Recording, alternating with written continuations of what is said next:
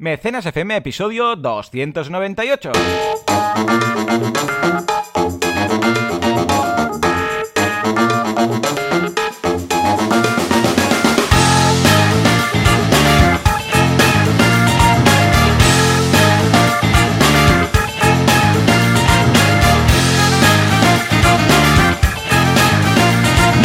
A todo el mundo y bienvenidos un día más, una jornada más, un sábado más a Mecenas FM, el programa, el podcast en el que hablamos de este fantástico mundo llamado Calabazas de Falsens, que en realidad se llama crowdfunding, pero a la gente le cuesta, le cuesta. Es que hemos buscado un palabrejo complejo de aducir porque financiación colectiva, micromecenazgo es muy largo. Y a los americanos no les van las palabras largas, no son demasiado estrújulos. ¿Quién hace esto?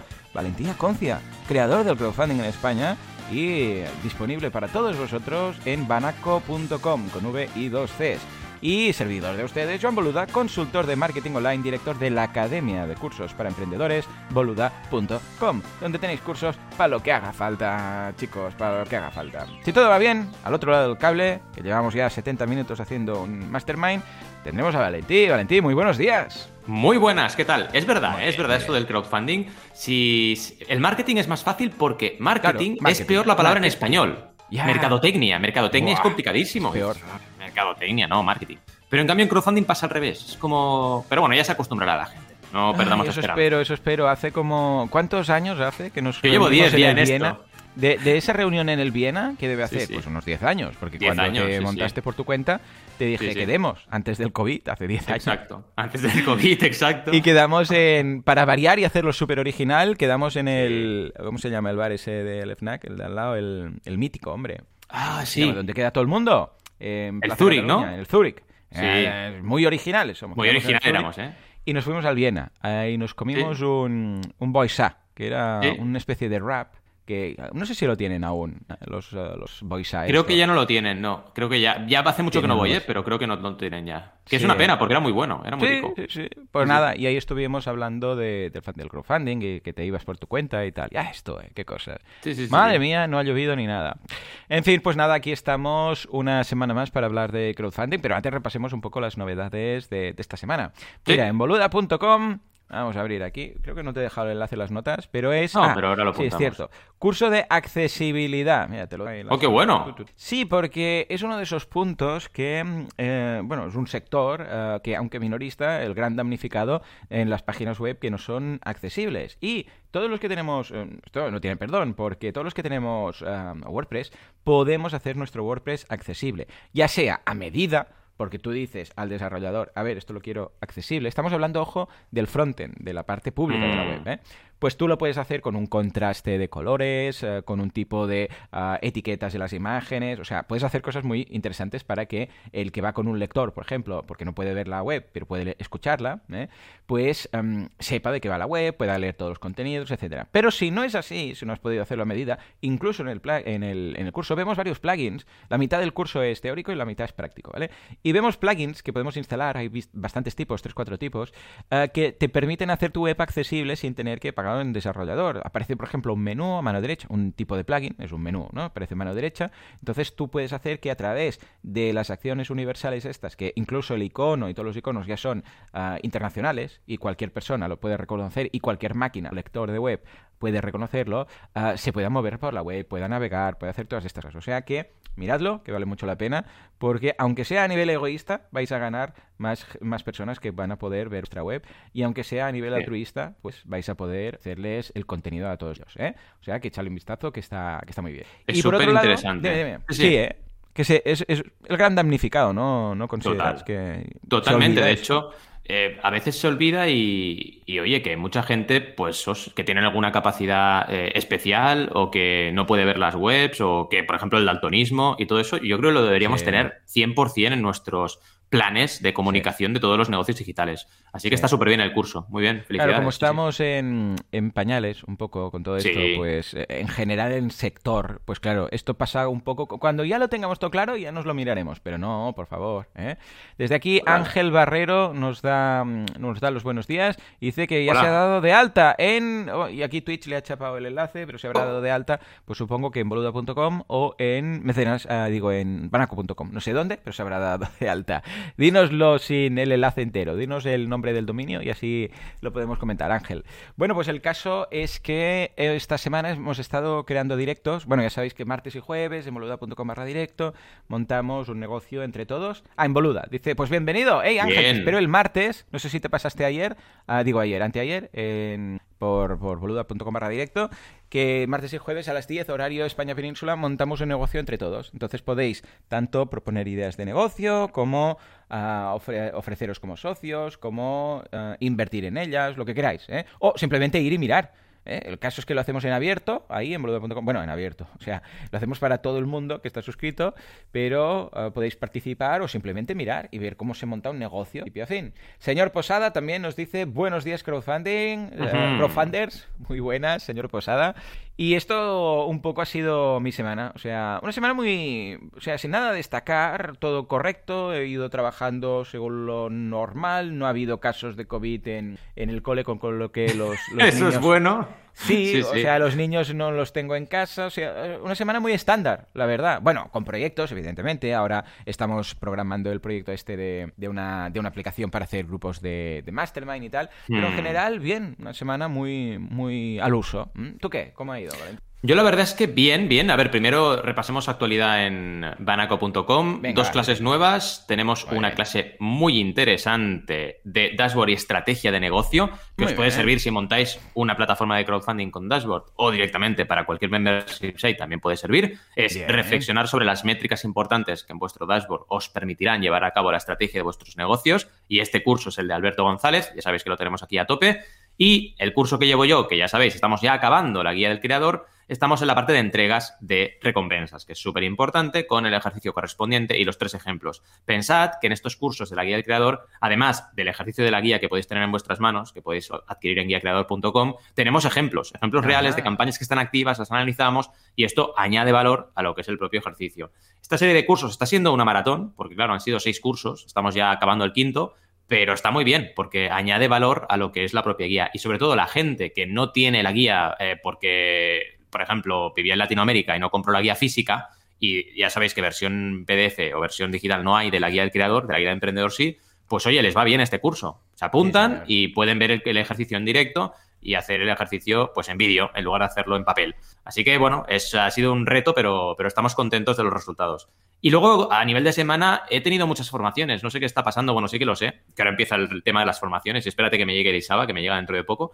Y claro, no he parado. Hice eh, una charla que antes iba presencial, que la hago en Girona, es de lo poco que me queda de cuando estuve allí, que es en, un espacio que se llama Spy Marfa. Muy chula la charla, eh, de dos horas y pico, digital o satelita, y la gente muy activa preguntando para crowdfunding de músicos, nada más, músicos y músicas, ¿no? Pero estuvo súper, súper chulo. Y además eh, tuve una charla de marcas responsables también el, el, martes y es un no parar, la verdad, a nivel de charlas, más lo que decíamos antes, ¿no? La creación de contenido diario que tenemos que hacer tú y yo, más las consultorías, pues es que no, no me queda ni un espacio. Y encima, claro, tengo que estar por Arán todo lo que puedo durante la semana. Hoy nos toca piscina, así que me toca a mí ah, llevar la, piscina. ¿La semana pasada al final fuiste o no? Que estaba ahí un poco. Sí, de hecho, sí, sí, fui, fue y fue Carmina, pero muy bien, muy bien. El tío aguantó bien. Estaba ahí y la verdad es que le encanta. resfriado, ya, ya está mejor. sí, ya está mejor. Los niños se recuperan rápido. Se ponen a veces malitos rápido, pero se recuperan rápidos también. Pues sí, sí, son muy cracks. Eh, te he compartido el chat en Wordai. ¿Vale? Así puedes ver también lo que Ah, sí, es verdad. Qué chulo. Mira, Hablando de, de, chats y de directos, no he contado que en Boluda hemos creado dos landings nuevas, barra directo, y estáis dos logueados. Estáis logueados, veis el, directo. Está entre Estamos ya años. Aquí. Pues he creado una landing que es emprendendirecto.com, ¿vale? En barra directo. Porque claro, ahí solo tenía un mensaje que decía, para ver el directo, suscríbete. Pero claro, he pensado casi que lo vista un poco, ¿no? Esto en formato mm. landing. Y en boluda.com barra ideas. Qué chulo. Uy, ¿cómo estoy hoy? Mira, en ideas pues hemos colocado el apartado de ideas que tengo, uh, donde, donde todos podéis participar uh, con este negocio, postularos para ser socios, o, o, votar, votar las ideas de otros, o podéis buscar socios, ¿vale? O sea que echarle un vistazo uh, si queréis ver cómo he montado el, las landings. Pero eso sí, des, des, desloguearos, ¿eh? Porque si no, veréis directamente el contenido, ¿no? ¿Eh? Claro, claro. Bueno, venga, Valentín. Qué bueno. Oye, ¿qué te parece si vamos a por las noticias? Eso sí. Nos vamos, por favor, Juanca. ¿Estás, Juanca, hoy también? Es que como duerme debajo... Sí, está. Parece que sí, que ahí. está ahí. Incluso está despierto. O sea que, por favor, Juanca, cuando tengas un instante, tú no te conflictúes, ¿eh? Tampoco quiero que te estreses. Dale al botón aquel de, de la tuna. Ahí. Tuna. Ese, el botón tuna.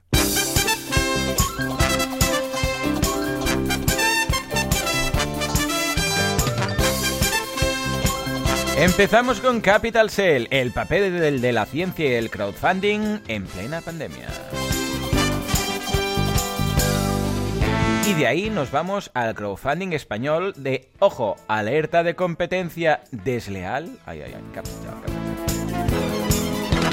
Y luego Kickstarter, el gran, el único. ¿Está perdiendo su esencia o no?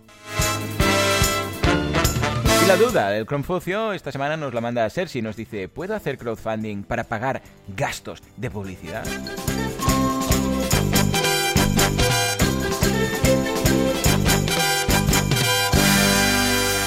Y con esto aprovecho también para dar los buenos días a Cemot, que ya está conectado a nuestro chat de Twitch. Que por cierto tendremos novedades dentro de poco, ¿eh? porque recordemos que el episodio va a cambiar como trabajamos aquí con podcast. Habrá novedades, algún feedback de ideas, teniendo premio. Que mira, nos hacía ilusión hacer algo con Valentí y hemos dicho, ¿por qué no? Vamos ahí. Y aprovechando el 300, veréis novedades en el podcast, incluso en los días. Valentí, contame, contame. Contame. ¿De qué va pues esto oye, de Capital Cell? Capital Cell, ya la sabéis, ¿no? La plataforma. ¿eh? Hombre. Sí, clásicos. Plataforma eh, que empezó, Daniel Oliver, el CEO, empezó con creoentuproyecto.com, Oh, ¿te yeah. acuerdas? Sí, la plataforma sí, sí, sí, de crowdfunding. Y luego pivotó porque, a ver, él se dedicaba, él es biólogo y, y, claro, eh, estaba conectado con el mundo de la ciencia y dijo, oye, ¿por qué no hago una plataforma de inversión solo enfocada en ciencia? Y ahí nació Capital Cell. Es una de las plataformas de crowdfunding españolas de inversión más importantes, porque ha sabido encontrar su vertical, que hablaremos de eso hoy en el episodio de hoy. ¿eh? Y oye, eh, claro, ¿qué pasa? Que en situación de pandemia les están yendo las cosas muy bien. Eh, los inversores están buscando un lugar donde anidar y la biotecnología es muy obvia, dice, dice Daniel. Y aquí tenemos el artículo del periódico.com donde hablan con Daniel Oliver, que es muy majo, siempre disponible, un tío que siempre ha venido a todas las charlas de CrowdAce que le hemos propuesto y además sabe muchísimo de ciencia y de crowdfunding. Así que os recomendamos un montón este artículo y reflexionemos sobre ello, cómo a veces estamos en anticiclos, ¿no? Es decir, cuando las cosas teóricamente van mal para mucha gente, para otra mucha gente van bien. Ejemplo clásico es, pues, quien esté haciendo mascarillas, por poner un ejemplo muy obvio. Pero en este caso igual, es decir, el crowdfunding de inversión enfocado en proyectos de salud está teniendo un repunte bestial. Y la gente inversora está diciendo, ahora tengo que invertir en salud, eh, con lo cual un montón de proyectos están beneficiando. Y ojo, no solo para investigar por el COVID, también proyectos pues, de investigación contra el cáncer, proyectos de cualquier otro tipo. Mm. Cualquier virus, cualquier epidemia, cualquier tipo de tratamiento ahora mismo está en el top of mind de la gente que está buscando inversión o proyectos para ser invertibles. Están muy bien también los datos que nos dan del proyecto. El pasado ejercicio, por ejemplo, nos hablan de que los proyectos propuestos consiguieron 10,2 millones de euros de recaudación por inversión, así que está muy bien. Pensad también que es una plataforma que al ser vertical tiene menos proyectos activos, ¿de acuerdo? Pero los proyectos que tiene activos recaudan mucho. De hecho, el proyecto que más ha recaudado de mi cartera, que es Vitrus Biotech, eh, recaudamos 600.000 euros, precisamente en Capital Cell. Mm. Así que son proyectos que recaudan mucha cantidad, pero claro, evidentemente hay menos proyectos en la plataforma que los que te puedes encontrar en Crowdcube o otra plataforma como Dozen Investments, que antes se conocía como The Crowd Angel, que ya hablamos de ello. ¿Qué te parece? Buena noticia, ¿no? Esta. Sí, señor, y además, vamos, encantado por ellos porque, vamos, el CEO hasta todo el equipo, gente majísima y me alegra mucho. A ver, un, un efecto colateral de la, de la crisis del COVID, pero me alegro mucho que les vaya tan bien y que ahora pues se vea la importancia de investigar y de invertir en, en, investigación científica, claro que sí. O sea Total. que desde aquí un abrazo y a ver si nos vemos en el Crowd Days de, de este año, ¿eh? que todo pinta que se va a poder hacer. Bueno, Esperemos, esperemos. La verdad Venga, es que nos sí. vamos a ver la alerta de competencia desleal de crowdfunding Esto- español. Capachao aquí.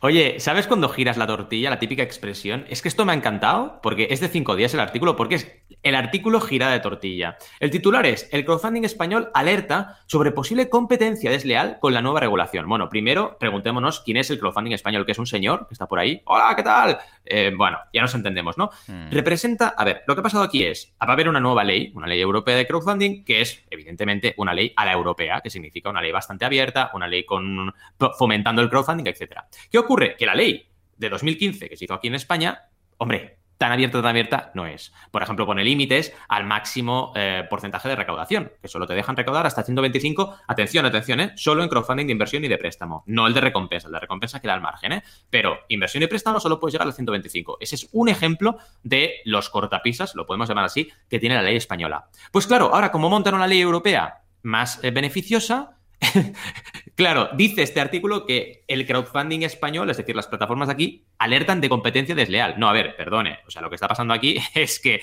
el crowdfunding español, como usted dice, está alertando de que nuestra ley está mal, que es algo obvio y que llevamos años diciendo que nuestra ley es demasiado extremista. Entonces, claro, ¿qué ocurre? Como es muy de cortapisas, es una ley que, bueno, no estaría mal si estuviéramos solos en el mundo, pero no estamos, pues las plataformas europeas tienen más recorrido. Y esto ha pasado. Y de hecho, acabamos de hablar con Capital Cell. Capital Cell es una plataforma que es una limited, está creada en UK. ¿Por qué? Hombre, porque es que si la creas aquí no puedes hacer nada. No puedes eh, superar el 125% de la recaudación. ¿Sabéis lo que es eso? Es que tú planteas una estrategia de crowdfunding y tú vas a buscar llegar al 100% y multiplicar por 2, por 3. Si te quedas en el 1,25, es que ya me diréis. Es una cosa muy bueno, mejorable, digámoslo así. Entonces yo creo, a ver, el artículo está bien, está bien que se ponga este tema sobre la mesa, pero digamos las cosas por su nombre. Es decir, tenemos que dar un paso al frente en la regulación española del crowdfunding. Esto sería un buen titular para este artículo y no este otro. ¿no? Bueno, link bait típico. Pero vaya. ¿eh? Sí, sí. De todas maneras, eh, está muy bien el artículo, lo podéis visitar. Y también Ramón Saltores, ahora el protagonista de este artículo, el CEO ahora de Dozen Investments, antiguo de Crowd Angel, porque nos habla de esto, nos habla de cómo tenemos que estar preparados para esta nueva ley y para ser competitivos, porque si no, ¿qué, va a pasar? No, no van a quedar plataformas españolas de inversión y de préstamo si vamos a este paso. Así que cuidadito. ¿Cómo lo ves? Muy bien, la verdad es que, bueno, aparte del tema del link bait que comentábamos, titulares, pero luego lo que tienes que hacer es leerte el artículo, que es lo importante. Lo veo bien, porque es normal, cuando aparecen nuevas tecnologías, esas que eh, son productos sustitutivos, pero no son lo mismo, esto lo estudiábamos en la carrera, ¿no? Producto sustitutivo y producto complementario. El producto complementario de un, de un ordenador es la bolsa, ¿no? Pero un producto mm. sustitutivo, yo sé, de la margarina es la, la mantequilla, ¿no? Claro, cuando aparece algo que no es lo mismo, pero que puede hacer, puede, puede cubrir la misma necesidad, si nos ponemos en términos de marketing y tal, pues claro, mm, eh, los de los que estaban ahí dicen, ¿qué pasa? Por ejemplo, algo que le sonará a todo el mundo, Airbnb, ahí digo estos, Uber y Cabify, ¿vale? Mm. ¿Qué pasa? Teníamos el taxi. El taxi estaba regulado, un poquito casposo también el señor del taxi, pero bueno, regulado, sus licencias, sus herencias de la licencia que la tiene uno y ahora me la vendo y ahora no sé qué, que nos puede gustar más o menos, pero es lo que hay. Eh, bueno, es lo que había, ¿vale? Entonces, claro, había gente que ahorraba mucho para tener la licencia, que le costaba un huevo y luego ya podía vivir de esto, no sé qué. Y de repente llega Uber, llega Cabify y dice, no, si nosotros vamos, por, nos regulamos por esta otra ley, nos regulamos por esta ley de no sé qué, de pasajeros, de no sé cuántos, claro. Y aquí los taxistas dicen, es desleal, o sea, no, no, estáis haciendo de taxi, ¿vale?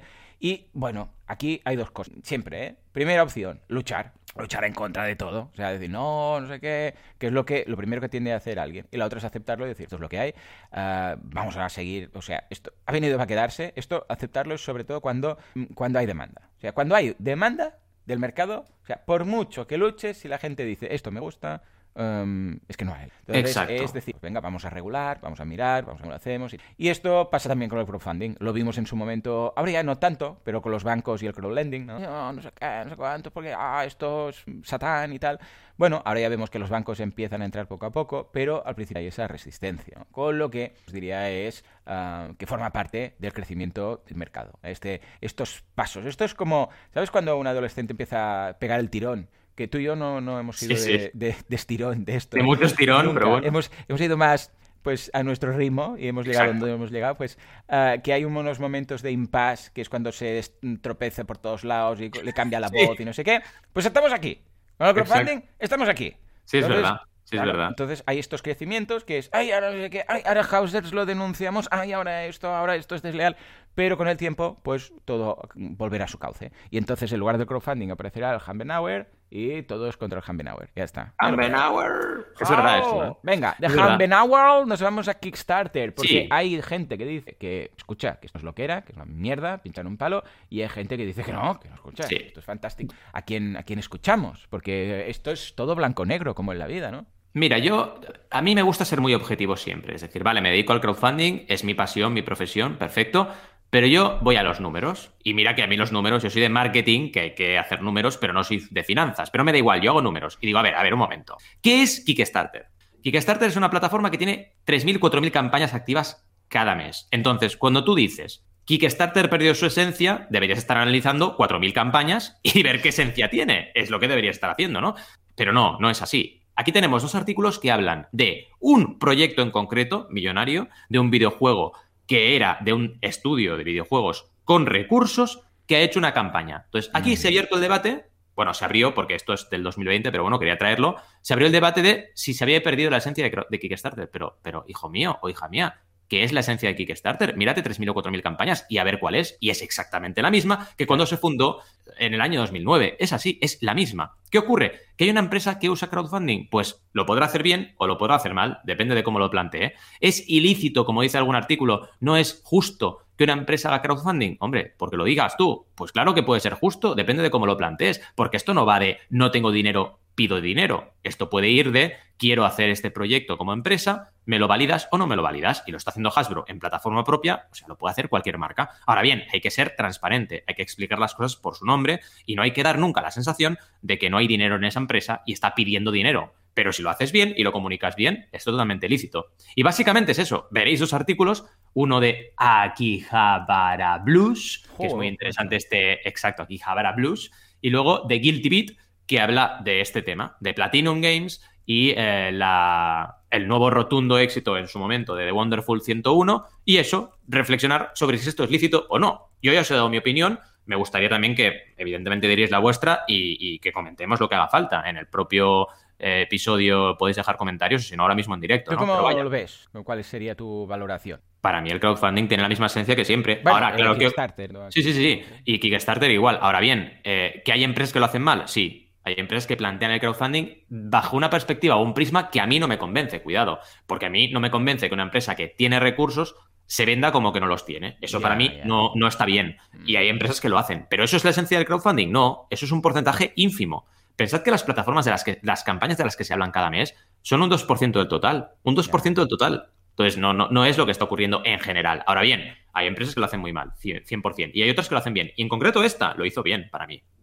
Bueno, a ver, es que esto es como decir, es que los negocios ya no son lo que eran. ¿A qué te refieres? No, los negocios y que mira, cuánta gente arruinándose y cuánta gente haciendo timos y cuánta gente no sé qué. Bueno, pero no tiene nada que ver con los negocios. Eso es que hay gente que hace mal, que hace malas prácticas y hay vende humos y hay de todo, ¿vale? El crowdfunding igual. Es decir, si el crowdfunding Kickstarter era, eh, ya no es lo que era. O sea, nada es lo que era, todo evoluciona. Entonces, a partir de aquí es normal que haya ciertas cosas que vayan mejor, ciertas cosas peor, pero o sea, eh, es, una evolución constante. Siempre habrá y sombras en todo, pero es que en, Kickstarter o en, bueno, en el crowdfunding en general, pero en cualquier cualquier sector, o sea, en Totalmente de acuerdo. En todo, ¿vale? Entonces, a ver, es como lo que digo. Es decir, no, es que los negocios ya. Montar un negocio ya no, ya no es lo que era. O ha perdido su esencia.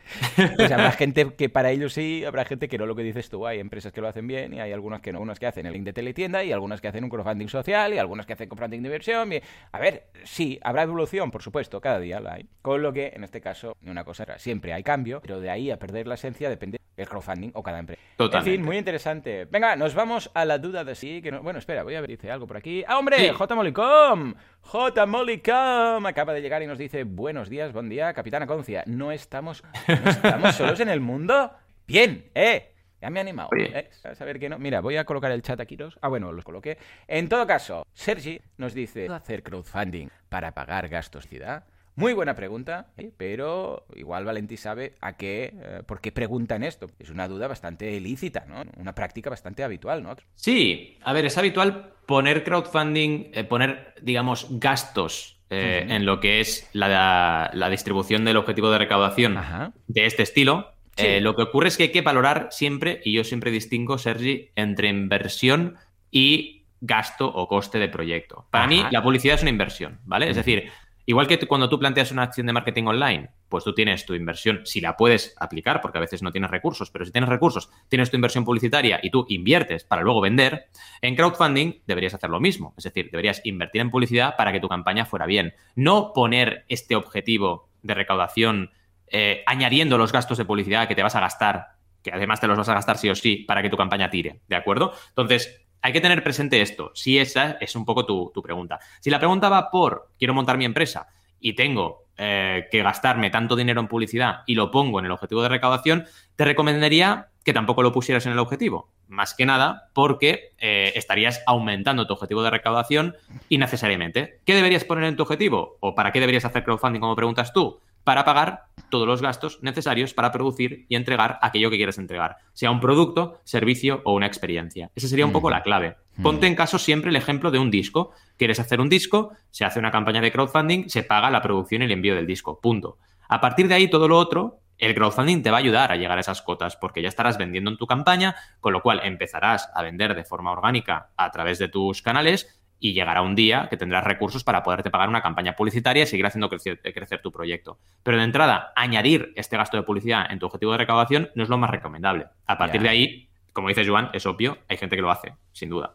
Totalmente. O sea que, a ver, lo que decimos, eh, en general depende, yo veo mucho que depende. Por ejemplo, no veo a Tropics metiendo los gastos de publicidad en la campaña. No sé si lo han hecho, pero vamos, sabemos que Tropics para levantar, ¿qué? ¿Dos millones cada vez? Pues igual está invirtiendo 400.000 euros eh, o 500.000 mm. euros en porque nos comentan que va de un 20 a un 30% quizás de la recaudación. yo no veo en la campaña que ellos digan, y además necesitamos 300.000 euros para poner publicidad en Facebook. Claro, es inversión. ¿eh? Piensa que Tropic Field, la primera inversión esta fuerte que hizo en publicidad, la hizo Tross. a riesgo. O sea, lo que hizo fue invertir y se llevan un porcentaje de lo que se recauda. Pero la inversión está hecha. No es mm. que hagan suben el objetivo de recaudación porque van a invertir en public. Es un poco por donde va Sergi en la pregunta. Vale, claro, porque, ojo, a ver, es que es la duda que también puede ser eh, publicidad para la propia campaña o publicidad para el producto eh, y, lanzar el producto. O sea, es que es distinto. Es como lo de meto los gastos del consultor. Eh, claro, mm, a ver, yo, desde mi punto de vista, por mí sí que se debería meter en el sentido que también metes los gastos de Berkami, o sea, el porcentaje de la pasarela. Pero claro, depende. A ver, puedes hacer lo que te dé la gana, ¿eh? O sea, exacto, por poder. sí, exacto. Yo lo que creo es, piénsalo Bien, ¿y con qué te sientes cómodo? Y aquí, eh, y, a ti, en, en, tu campaña, y tu caso, y tu público, y tu objetivo, ¿qué consideras que es más coherente? ¿Vale? Tú puedes, ¿eh? Puedes decir, pues mira, a Valentín le voy a pagar, pues no sé, mil euros de esto, y a Berkami, uh, este porcentaje. Berkami es más difícil porque siempre es un porcentaje, ¿no? Bueno, Berkami o quien sea. Uh, y además, una campaña de Facebook Ads que voy a hacer para la propia campaña. Claro, todo esto tú lo puedes poner, por supuesto, si son gastos. Lo que pasa es que dependiendo del contexto, pues va a ser más coherente, y dependiendo del contexto, va a ser algo muy raro, y dependiendo del objetivo. Ah, si tienes un objetivo de mil y te vas a gastar tres mil en la campaña, eh, y pones total cuatro mil o sea, necesitas mil y tres mil más para hacer un vídeo, una un consultor y un no sé qué, igual no va a tener lógica todo eso. yo lo veo así, Valentí, en tu caso, que, has visto más campañas. Por ejemplo, tu fee, ¿Lo pone la gente en la campaña, vete? No. ¿Y, el porcentaje de, crowdfunding, ah, digo, de eh, la plataforma? Es obligatorio ponerlo, porque pues el porcentaje, claro, el porcentaje de la, de la recaudación que se lleva a Berkami es que lo tienes que tener en cuenta sí o sí. es decir, no puedes evitarlo porque te van a ingresar un 90. A mí no. Porque lo mío es una inversión. A mí me pagan para una consultoría para lanzar la campaña. pero es un gasto no tiene sentido porque el dinero. Sí, pero el dinero ya lo han gastado. Mi, ah, mi, premisa, mi premisa siempre es: si lo gastas, lo has invertido. Punto. En el crowdfunding tienes que plantear la situación en el momento que estrenas la campaña, lo que te hace falta para dar el siguiente paso. no meter pues todo lo que has invertido en tu campaña antes. ¿Sabes lo que te quiero decir? Es un poco el planteamiento que hago. Y lo hago por un sencillo hecho porque si tú subes el objetivo de recaudación, la campaña es todavía más complicada. Hmm. Entonces no tiene sentido que vayas subiendo, subiendo. Imagínate que todas las campañas que trabajasen conmigo, que hacen la consultoría completa, que son 1.300 euros, subieras un más 1.300 el objetivo de recaudación. Pues oye, sería un flaco favor para las campañas. Claro, entonces Lo que ocurre, el vídeo, por ejemplo, el vídeo se incorpora al vídeo de campaña o también es inversión, porque teóricamente también sería. Porque todo el mundo... podríamos decir, si la campaña no sale ¿vale? No sale. Todo lo mm. que has pagado sin que haya salido, todo eso era inversión. Es decir, correcto. Era inversión, tú era inversión. ¿Qué es lo... En cambio, lo que pagarás si sale la campaña, eso sí que se puede incluir, como por ejemplo el porcentaje de la, plataforma. Exacto. Ahí está un poco el tema, porque ponte, haz el, símil con una campaña de marketing online. Sería lo mismo. Es decir, si tú gastas mucho dinero en Facebook Ads y no vendes, el dinero te lo has gastado. ¿Sabes? O sea, a partir de ahí, evidentemente, tienes que mejorar la campaña, tienes que tal, ¿no? Esto sería igual, porque también tienes que valorar todos los beneficios extra que te da el crowdfunding, además del dinero, que es empezar a mover la rueda, que tu e-commerce empiece a funcionar, eh, tener notoriedad. Es decir, después del crowdfunding va a haber también unos, unos retornos a esa inversión que has hecho. Y eso también lo tienes que valorar. Si solo te quedas con lo que recaudas en la campaña, hombre, los números, como tú bien decías, si recaudas 5.000 y has pagado 1.300 al consultor, parece que no salen. Pero la idea no es esa, la idea es pensar, ostras, es que gracias a esta consultoría estoy lanzando una campaña, luego lanzaré una segunda o empezaré a vender en mi web y esto también tienes que valorarlo. Pues ahí, lo veo muy bien y creo que la duda ha quedado solventada. En el chat, Cayetana, que está por ahí, dice: Hola, no veo los mensajes del chat. Uy, qué raro, porque si estás escribiendo en el chat, no ves encima de donde has escrito nada. Igual es que Twitch ha hecho algo raro. Intenta recargar la página. En todo caso, uh, venga, va, Juanca, pon algo un poco esposo, porque nos vamos al mundo de las campañas. Algo así. ¡Oh, oh, oh! oh, oh. oh. Nos van a chapar, ¿eh? Esto lo van a clausurar, seguro, ya verás. Ya. ¡Oh! ¡Piel de gallina! Una de las cosas, Valentín, nuevas que he pensado para a partir del 300 es colocar músicas míticas. ¡Oh! Sí, sí. Y uh, esto hoy, como está emitiéndose en Twitch, esto nos lo van a chapar, pero... pero... rápido, ¿eh? Pero en la nueva época, en la nueva fase que vamos a hacer de mecenas, esto lo haremos en otra plataforma y sí, ahí podemos hacer lo que nos dé la gana. Eso, eso. ¡Vamos! En 1900 no sé qué, eh, cinco de los mejores hombres del ejército americano fueron acusados de un delito que no habían cometido. Que lo habían cometido. Ay, señor, ay, señor. esos disfraces de Aníbal que se le veía de lejos. En fin. que, lo veías, que es Aníbal. Hola Aníbal, ¿qué tal? ¿no? ¿Cómo me has reconocido? Hombre, es un cocodrilo con un puro, ¿no? En fin. Venga, va, Valentí, un snack vegano en campaña. ¡Guau! Snack vegano. Con esto ya, ya me has ganado, ya me has ganado. Por favor, fuerte aplauso. Cuéntanos, Valentín, ¿de qué va esto? Pues la verdad es que es un proyecto que me hace mucha ilusión eh, haber trabajado con ellos porque, eh, bueno, han lanzado un proyecto vegano sin necesidad de hacerlo, en el sentido de que ellos no son veganos como tal, pero han lanzado un proyecto vegano. ¿Qué me estás contando? ¿Qué me estás contando? No lo son, no lo son. Hombre, faltaría. Imagínate, imagínate que solo pudiéramos sacar productos veganos los veganos. Se acabaría el veganismo en dos días directamente. Total. Mira, Esther dice desde aquí, de Paradena Copywriter, dice equipo A. Sí, efectivamente, Esther. estamos ahí. Es lo que dices tú. Si solo podíamos los veganos sacar productos veganos, eh, vamos, no quedaría nada en el mercado. no, se acabaría todo rápido, ¿eh? Pero vaya, está muy bien que las marcas que, oye, este, por ejemplo, en este caso de alimentación, digan, oye, ¿por qué no saco un producto vegano? Yo, yo, y tú igual, Joan, porque te conozco, estamos a favor de esto, no en contra. Hay, veganis, hay veganos que no, ¿eh? Hay veganos que solo podría existir empresas veganas, 100% veganas, que tienen productos veganos. Pero entonces reduciríamos la fuerza del movimiento vegano. Yo lo veo así. Y además, si la gente prueba algo vegano y le gusta, va a volver a repetir. y se trata de eso. se trata de cada vez que la gente consuma menos producto no vegano. En este caso es un snack que me encanta el nombre, ¿eh? Asana. Sí. Es el snack de los, de los emprendedores. Porque, Hombre, sí, es verdad, por Asana. Exacto. Si utilizas la herramienta, pero hay una herramienta de gestión de proyectos y de equipos que se llama Asana, que es, vamos, muy, muy eh, conocido en el mundo. Y claro, si tienes un snack que se llama Asana, esto es como, ¿quién es el héroe favorito de videojuegos de un consultor de marketing online? Link, porque es un enlace, ¿no? Pues aquí sería el snack favorito. Yo creo que podrían aprovechar para hacer un eslogan, ¿eh? El snack favorito de los emprendedores, claro que sí. Sí, sí, la verdad es que Asana es muy curioso porque a todos los emprendedores nos remite a la herramienta, ¿no? En este caso, claro, esta marca pues ya existía, Asana Bio, y básicamente es una marca de estas que desarrollan siempre productos que tienen un concepto bio, que son oh, muy sostenibles, etcétera, ¿vale? Pero claro, no tienen por qué ser necesariamente veganos. En este caso han hecho un snack, el típico snack que tú te comes, pues yo qué sé, cuando vas en el AVE, por ejemplo, ¿no? Sí, estilo barrita energética, ¿no? Sí, y acabas comiendo las patatas, las patatas Pringles, porque es lo único vegano que hay en el, en el, en el ave, ¿no? lo único vegano que hay son las patatas Pringles. Pero bueno, aquí tienes alternativas. Y en este caso es chulo porque es una mezcla de frutos secos que son bastante poco habituales. Por ejemplo, los edamames y, frutos secos que no tenemos normalmente en los típicos eh, ¡Oh, qué bueno! Fruto seco de edamame. sí, sí, sí. Curioso. Está muy bien. Y encima no es frito, que esto es interesante. Oh, o sea, es crujiente, pero no frito. Exacto. Esto sabía que te gustaría. Sí sí, sí, porque normalmente se tira de freír, bueno, como las eh, como, los frutos secos en general, fritos, claro, tienen más gustito, lo que pasa es que las calorías y las grasas son también tienen otro gustito, ¿sabes lo que quiero decir? Se hace con un estilo horneo, que además lo tienen patentado el sistema, cuidado, ¿eh? Lo tienen patentado porque, claro, es muy especial y te da la sensación de que está frito, pero no lo está. Y está súper bien porque, claro, te sienta mucho mejor, porque te tomas una bolsa de estos frutos secos eh, fritos y acabas destrozado, ya no comes nada en todo el día, ¿no? cambio aquí, pues no, es el concepto de, oye, come sano. Y además, claro, evidentemente es un vegan snack, porque es vegano. Y esto va bien, ¿eh? Porque la gente que somos veganos, para pillar rollo snack no es fácil, ¿eh? Tienes que saberlo bien. Este producto lo sé porque lo he analizado y no es vegano. Porque siempre te sale algún E por ahí en medio o lo que sea que no lo es y tú no lo sabes. Entonces hay que ir con cuidado con este tema y la gente que nos preocupamos por consumir siempre vegano nos va de súper bien tener ahí la V, oye, este producto es vegano, perfecto, pues ya me fío de ello, ¿no? Eh, aunque a pesar de eso siempre acabamos mirando un poco. ¿Es vegano? Mm, déjame mirar. no nos fiamos, no nos fiamos.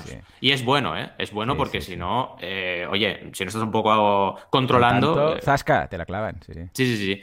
Al final, ¿qué tenemos aquí? Pues el producto, ya lo sabéis, a nivel de descripción de proyecto, es un proyecto que, a pesar de ser una empresa, han trabajado muy humanísticamente el proyecto, salen caras, salen personas, que esto es muy importante, y nos explican el producto como tal, que es un producto que se explica de forma bastante sencilla, nos lo muestran a cámara, eso es interesante, también nos explican qué em, componentes tiene, por ejemplo, tiene 38 gramos de proteína, son crujientes ah, pero no fritos, son veganos, que ya lo hemos dicho, es alto en fibra, es ecológico. Todo esto al final siempre suma. ¿Por qué crowdfunding? Básicamente, la razón fundamental es que ellos querían una validación del producto. Un poco lo que hablábamos hoy, el episodio de hoy ha ido un poco de eso, que es, oye, si tú tienes un interés como empresa de sacar algo al mercado, hacerlo por crowdfunding es ideal, siempre y cuando lo dejes claro. Y esto lo dejan claro, porque somos responsables y no queremos ofrecerte algo que no deseas. Es el primer punto que dicen. Pues ya está, es que es perfecto. Y además de lícito, es mucho más sostenible que lanzar un producto que luego la gente no va a consumir. Entonces, es súper inteligente a nivel macroeconómico que las empresas hagan crowdfunding para lanzar lo que la gente quiere, no lo que directamente ellos piensan que la gente quiere y luego se queda en un stock, ahí tirando polvo, ¿no? Esto no tiene ningún sentido y además, lo que decíamos, no es sostenible. ¿Qué harán con los fondos recaudados? Pues fijaos, 80% producción y desarrollo, 5% envíos y transporte, 15% otros gastos. Aquí es un poco lo que decíamos antes también, es decir, la mayoría, el 80% es producción y desarrollo, que es lo que debería ser. Recompensas. Tenemos diversos packs. Pero la idea es ir por semanas. Si tú quieres estas bolsitas para 7 días, tienes el pack 7 días, que es el primer recompensa. Luego tienes un pack de 15 para poder tener el snack durante 15 días o un precio especial para un pack La Vida Bio, que sería el tercer tramo, que es un Early Bird a 35 euros, donde tienes 15 bolsitas, además de estuches de barritas, una bolsa de cacao y baobab con otro tipo de alimento y además un descuento para la tienda online, para futuro, porque ah, tienen su tienda online. Este recompensa, que es Early Bird, solo son 99 unidades. Y una vez se agote, pasamos a lo mismo por 45. Y a partir de ahí tenemos un taller de alimentación consciente, que te da la extra de poder tener este mm, taller de alimentación online, obviamente. Será, el será online, será online. Ah, vale, vale. Sí, esto lo hicimos en... Diseñamos la campaña en pleno confinamiento eh, municipal y dijimos, oye, vamos a hacerlo online. Que luego se puede hacer presencial, ya se lo plantearán, pero de entrada es mm. online, ¿de acuerdo? Y luego el branch, un branch que es eh, en un local. Puedes tú, como empresa, comprar este branch ah, y haces un branch en tu local, correcto. Es la típica recompensa para empresas. Así que es una campaña muy trabajada, tienen también objetivos ampliados, el equipo, ya os he dicho que es un equipo muy majo dentro de lo que es la empresa que tienen y dedicada a esta marca de, de Asana Bio. Y para acabar, el calendario previsto, que se acaba en principio la entrega de recompensas en cuatro meses una vez finalice la campaña, que quedan todavía 37 días. A nivel de resultados, acaba de empezar, solo llevamos tres días y llevan el 15%. Así que pinta muy bien, pinta que llegaremos a ese 30% en siete días, que es muy, muy importante. ¿Cómo lo ves? Campaña chula, ¿no?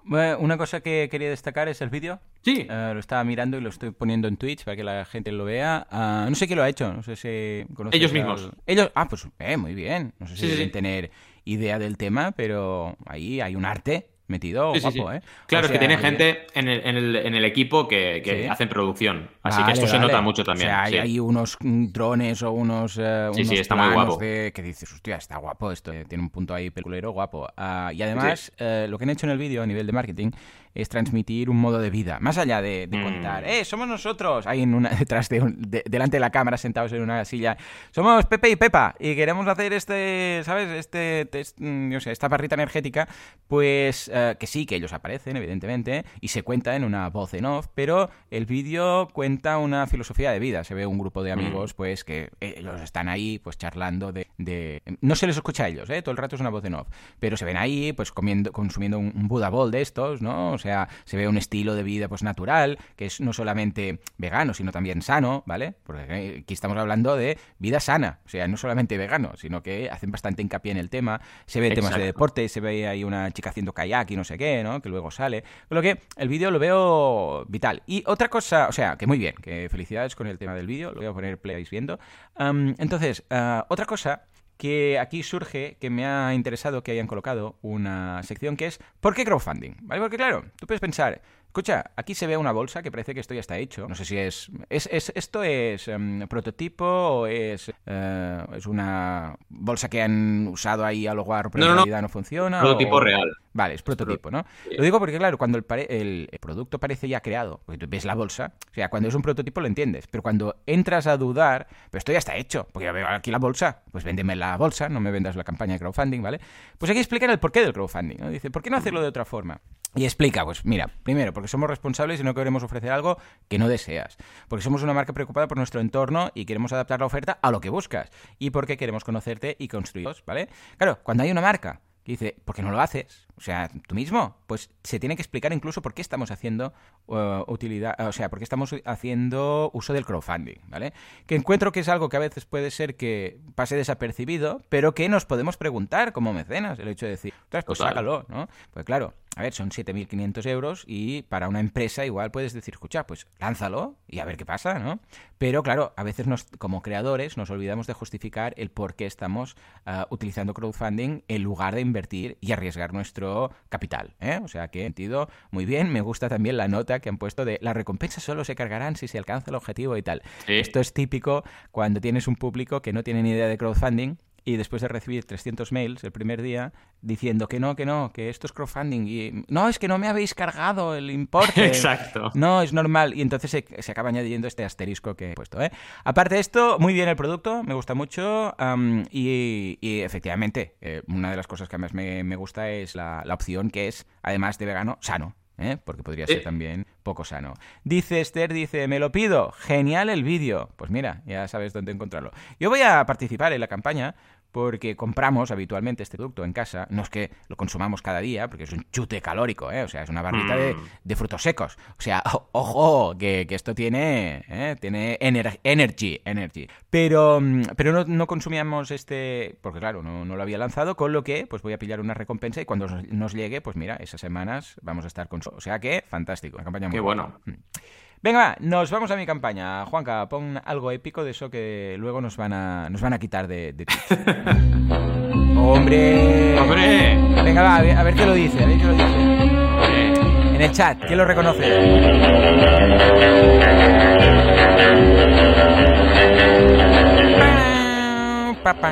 Venga, venga, que, que-. El hombre que no se despeinaba por mucho que lo pegaran, que iba Exacto. siempre con su Walter PPK y que tenía a Moneypenny de secretaria. Estamos hablando de James Yo me imagino esta música siempre con una pantalla en negro, con una redondita, Siempre. donde se veía al final el señor Bond, James Bond. Es interesante el mundo de James Bond porque es de las únicas... eh, ahora con Marvel poco a poco lo hacen un poco más eh, con, con Spider-Man y Hulk, pero es de las pocas que en su momento cambiaban el protagonista. O sea, James Mm. Bond se iba reciclando cada X películas. Es Hemos verdad. tenido muchísimos actores, pero eso no era normal antes, ¿eh? No, no. antes un, un no sé, pues, el prota Conan, de una por ejemplo. Sí, sí, y siempre era el mismo. Sí, Pero aquí en James Bond hubo un momento que dijeron, este ya no cuela, de James Bond, ¿qué hacemos? ¿Matamos la franquicia o matamos a James Bond? Y, dijim- y dijeron, vamos a cambiar a ver si nadie se da cuenta. Y sí, la gente se dio cuenta, pero incluso ya formaba parte de, ¿quién va a ser el nuevo James Bond? ¿Quién va a ser el nuevo James. Bond? ¿no? Un poco como Link. Algunos dicen que es el mismo, algunos dicen... En fin, nos vamos a mi campaña Indie Crowd Fund. Indie Crowd... Espera, voy a cerrar el vídeo de aquí y nos vamos a Indie Crowd. Aquí lo tenemos. Es una plataforma vertical, ya sabéis que hoy y la semana que viene voy a aún estar con las plataformas verticales. a partir del episodio 300 ya cambia el día. Uh, Brian, buenos días, nos dice desde Twitch. Un abrazo, Brian.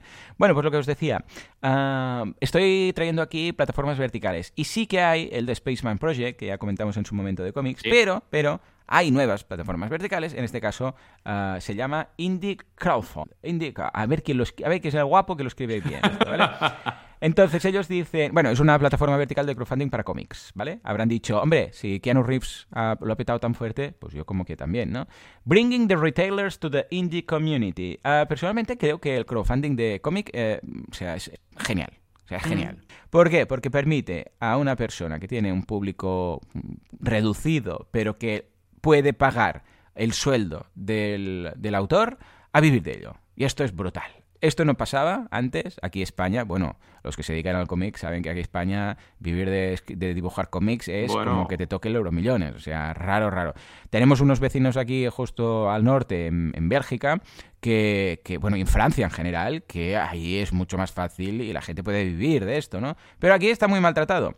Y claro, todo lo que sea crowdfunding por, por em, recompensa de cómic, ostras, es que encajan perfectamente. Y solo necesitas un, un grupo de, Mira, por ejemplo, voy a abrir aquí la de Enrique. ¿Cuántos tiene? ¿Cuántos meses suele tener Enrique? Mira, para hacerte una idea, Berkami, pues una de las de brigada, ¿vale? A ver, ya no digo lo que recauda, ¿eh? Digo, mira, pues 592 aportaciones, ¿vale? no, esta brigada cómica. Tenemos tantas brigadas. Mira, aquí. Enrique recaudó, o sea, 2000, ¿vale? 1913 mecenas. Mm. En el mundo de editorial, o sea, vender 1000 o 2000 unidades de un cómic es poco. Y muchos no van a. que, es mucho, pero a la vez es poco. O sea, ¿por qué? Porque eh, no, aquí pensemos que va todo prácticamente al autor. Pero en el caso de un cómic, primero tenemos la editorial, que quiere tajada, normal, son los que invierten. Luego el distribuidor, que se lleva la mitad, ¿vale? Y luego el autor, que es el que se lleva menos habitualmente, ¿vale? Entonces, ¿qué ocurre? Que no puede, claro, sí, un libro, por ejemplo, un libro, tal cual, el autor habitualmente se queda un 8, un 10% del precio. El que lo ha escrito, esto, esto, no es, o sea, vemos que no, esto no, va a ser que no, o sea, ¿cómo puede ser que el autor, que es el que lo escribe, se lleve un 8 o un 10?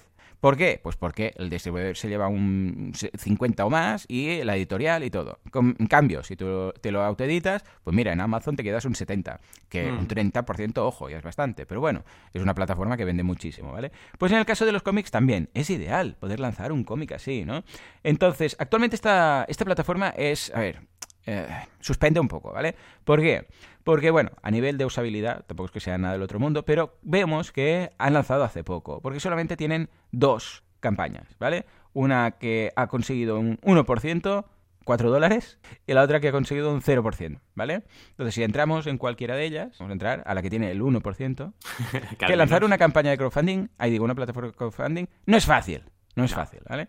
Entonces, ¿qué, tenemos? Bueno, una imagen, voy ya no hablo de la campaña, hablo directamente de la plataforma, ¿vale?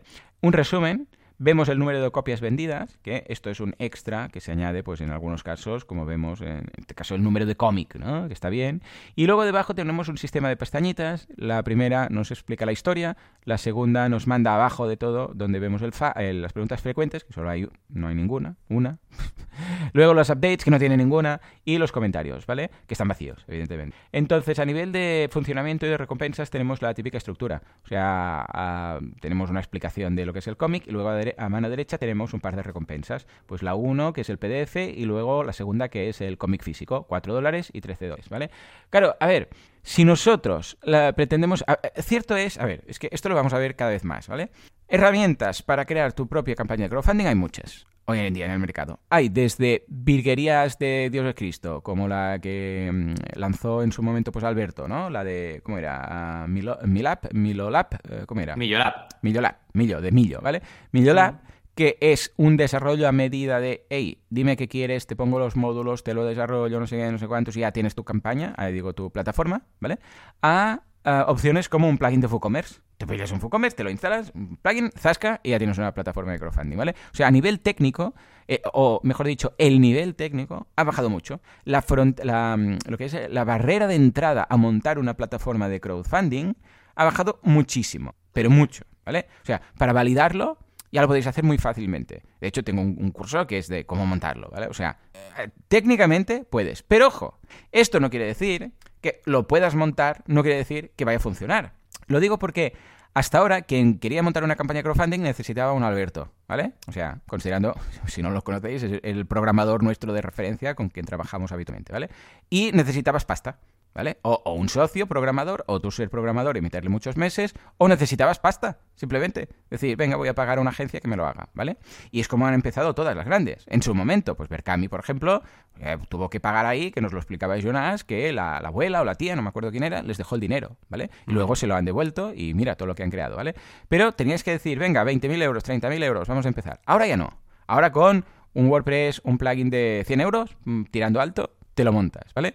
que evidentemente no va a tener toda la personalización que pueda tener una campaña hecha a medida, digo, una plataforma hecha a medida, pero sí que es cierto que vas a poder validarlo. Y si a partir de aquí gusta, escucha, ya meterás al programador de turno dentro de un año. Mira, ¿cómo se llama esto? Berkami, hasta que no han tenido un programador ahí full time, pues han pasado años, ¿vale? O sea mm. que... ¿Esto qué quiere decir? Lo que pasa siempre, en el momento en el cual baja la tecnología, la barrera de entrada a nivel de tecnología, veremos más desgracias, ¿vale? O sea, preparémonos, porque esta plataforma concretamente me sabe muy mal por ellos, pero es una desgracia, ¿vale? O sea, no está funcionando nada. Uh, claro, Berkami, para que os hagáis una idea, todas las primeras, y lo explicaba Jonas cuando vino a Late Show, que Jonas es uno de los tres fundadores. ¿eh? Digo Jonas porque ya es como de la familia, pero claro, si no lo explico, pues es uno de los tres, uno de los tres fundadores de, de Berkami, ¿eh? con su padre Joan y, y, Adrián. Su hermano Adrián, sí exacto, y su hermano. Pues entonces, ¿qué pasa? Que, mm, que, claro, te metes muy a saco y sabes que te la juegas mucho, con lo que vas a asegurar todos los pasos, y las primeras campañas las tuvieron que subir ellos mismos. O sea, no mm. solamente decir al cliente qué demonios era eso, sino ellos mismos poner todo, crear la campaña, poner las imágenes, los textos, ayudar, eh, no como ahora, que te ayudan mucho, ¿eh? Pero es que lo hicieron todo ellos. ¿Por qué? Porque es que estaban en un momento en el cual ni sabían qué demonios era Berkami, ni qué era crowdfunding, ni qué era nada. O sea, se lo tuvieron que correr un montón. Pues ahora si alguien quiere lanzar una campaña, lo tiene mejor, pero no lo tiene tirado. O sea, lo tiene mejor porque la gente lo escribe mal, pero al menos sabe que es el crowdfunding. ¿Vale? En cambio, eh, si piensas eh, que porque lo sepan y les suene y hayan participado algún día en una campaña, eh, vas a tenerlo fácil para abrir y decir, sí, es que ya tengo 20 campañas, esto para nada. Las primeras campañas, especialmente antes de lanzar, te las debes currar, pero o sea, no puedes abrir una plataforma de crowdfunding y decir, bueno, ya llegarán, ahora seguro que llegan. No, no. Si vas a abrir una campaña, una plataforma de crowdfunding, especialmente ahora, tienes primero que pactar con 8 o 10 personas, o sea, 8 o 10 creadores, para que lancen ah, con la apertura. Porque, mm. claro, si abres, bar vacío, lo de siempre, si abres y no hay nadie, pues ya me vas a explicar tú qué vamos a hacer aquí. En cambio, si abres y hay 10 campañas, y no solamente hay 10 campañas, sino que con los creadores ya has visto qué van a hacer a nivel de marketing, cómo lo van a decir, lo has tratado. Esto va a ser un desastre, como este caso, ¿no? Con lo que. Valentí, prepárate. Bueno, tú ya supongo que te lo imaginas, pero cada vez veremos más campañas, más plataformas de crowdfunding abandonadas o que no hayan funcionado. Si antes era difícil, ahora, antes era difícil, pero había pocas porque se tenía que programar todo desde cero. Pero ahora eh, sigue siendo igual de difícil, pero se pueden montar más fácilmente, con lo que veremos más de este tipo de, campañas. ¿Cómo lo ves? Tú que además has estado y has tocado estos plugins y has visto cómo van.